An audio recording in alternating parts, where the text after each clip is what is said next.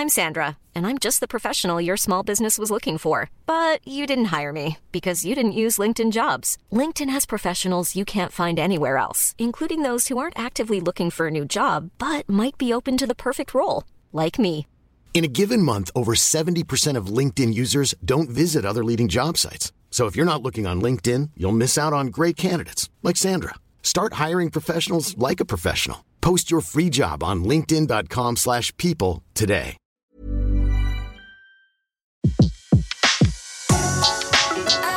Le meilleur de séances radio est maintenant sur We Love Cinéma. La grande séance, le débat. Alors le débat, on en parlait tout à l'heure euh, avec euh, Antoine Cortet du Ciel attendra, euh, ce film euh, de Marie-Castille Mention-Char euh, sur ces deux jeunes filles embrigadées. Enfin, c'est un film de fiction, et, euh, et on s'était dit que on allait prendre comme sujet de débat euh, est-ce que le cinéma ne réagit il pas plus tôt? Est-ce que le cinéma ne réagit-il pas plus tôt euh, rapidement à l'actualité d'aujourd'hui? Parce que on a toujours reproché au cinéma français, par rapport au cinéma américain, Oliver Stone, Platoon, c'était juste après la guerre du Vietnam, euh, de prendre du temps à parler de, de la de la guerre d'Algérie, par exemple, de la guerre 39-45, de de pas rouvrir les blessures, d'être très timide à ce niveau-là.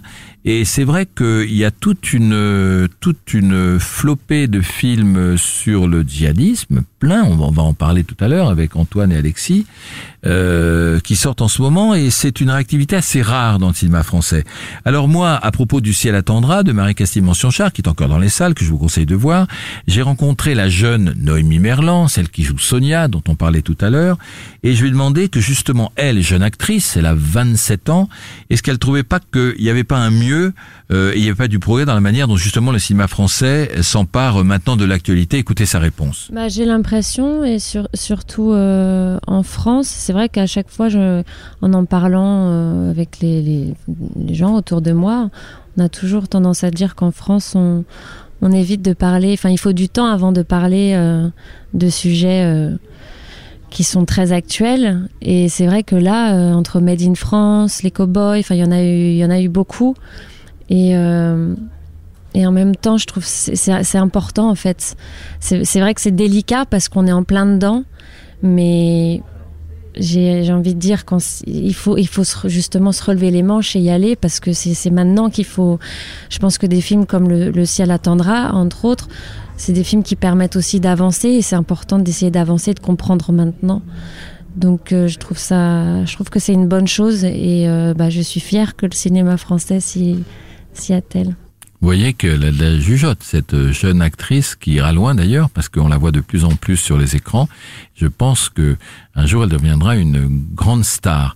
Alors Antoine et Alexis, le débat est lancé euh, et c'est vrai que c'est la première fois moi depuis que je, fais ce, métier que je vois, je pense, le cinéma euh, français, les réalisateurs, les jeunes réalisateurs réagir aussi vite à l'actualité, aussi brûlante avec le Bataclan et, et autres Charlie. Euh, qu'est-ce que, com- comment vous, euh, jeunes jeunes critiques et jeunes journalistes cinéma, euh, vous réagissez à ce, à ce débat? Moi, Euh, euh, Antoine. Moi, c'est exactement déjà la question que je me suis posée en regardant ce film-là. Et c'est bizarre d'avoir un film qui réagit aussi euh, brûlamment, si je peux dire, à, à l'actualité.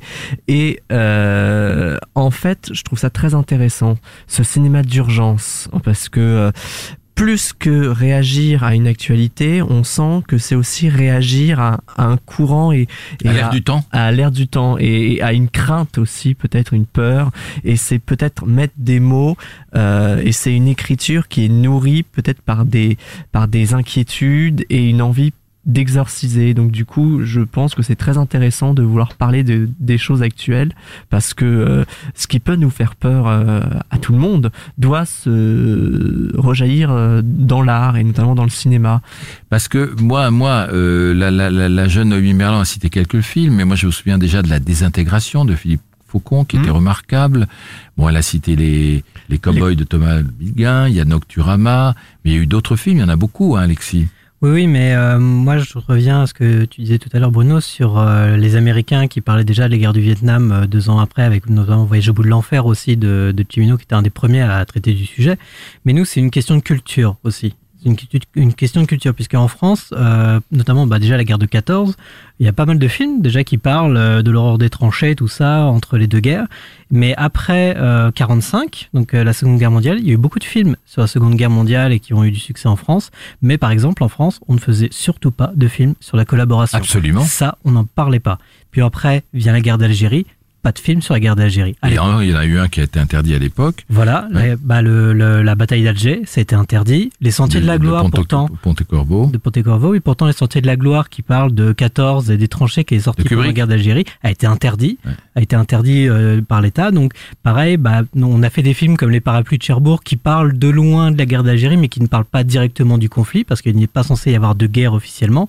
Et euh, il y avait eu pas mal de, de problèmes parce qu'à l'époque, euh, on menaçait de poser des bombes dans les qui diffusaient des films un petit peu euh, un petit peu froniculiers notamment bah, avoir 20 ans dans les Aurès des films comme ça qui étaient vraiment euh, qui allait qui allait franco sur le sujet euh, il risquait de créer euh, des tensions des polémiques. Et moi je pense aussi bah, à des sujets comme la peine de mort où à l'époque euh, étaient sortis deux hommes dans la ville avec Gabin et Delon qui avaient fait scandale et pourtant qui avaient réuni 2, 2 millions 5 de spectateurs et qui était on était sept ans avant l'abolition de la peine de mort alors que pourtant Delon était euh, pour, et pourtant il a produit ce film-là, où euh, ce film dénonce justement ce sujet-là. Donc c'est vraiment une, question de culture, et je pense qu'aujourd'hui on est plus enclin à produire des films, et il y a aussi le temps de l'écriture aussi, de euh, sur des sujets un peu plus brûlants.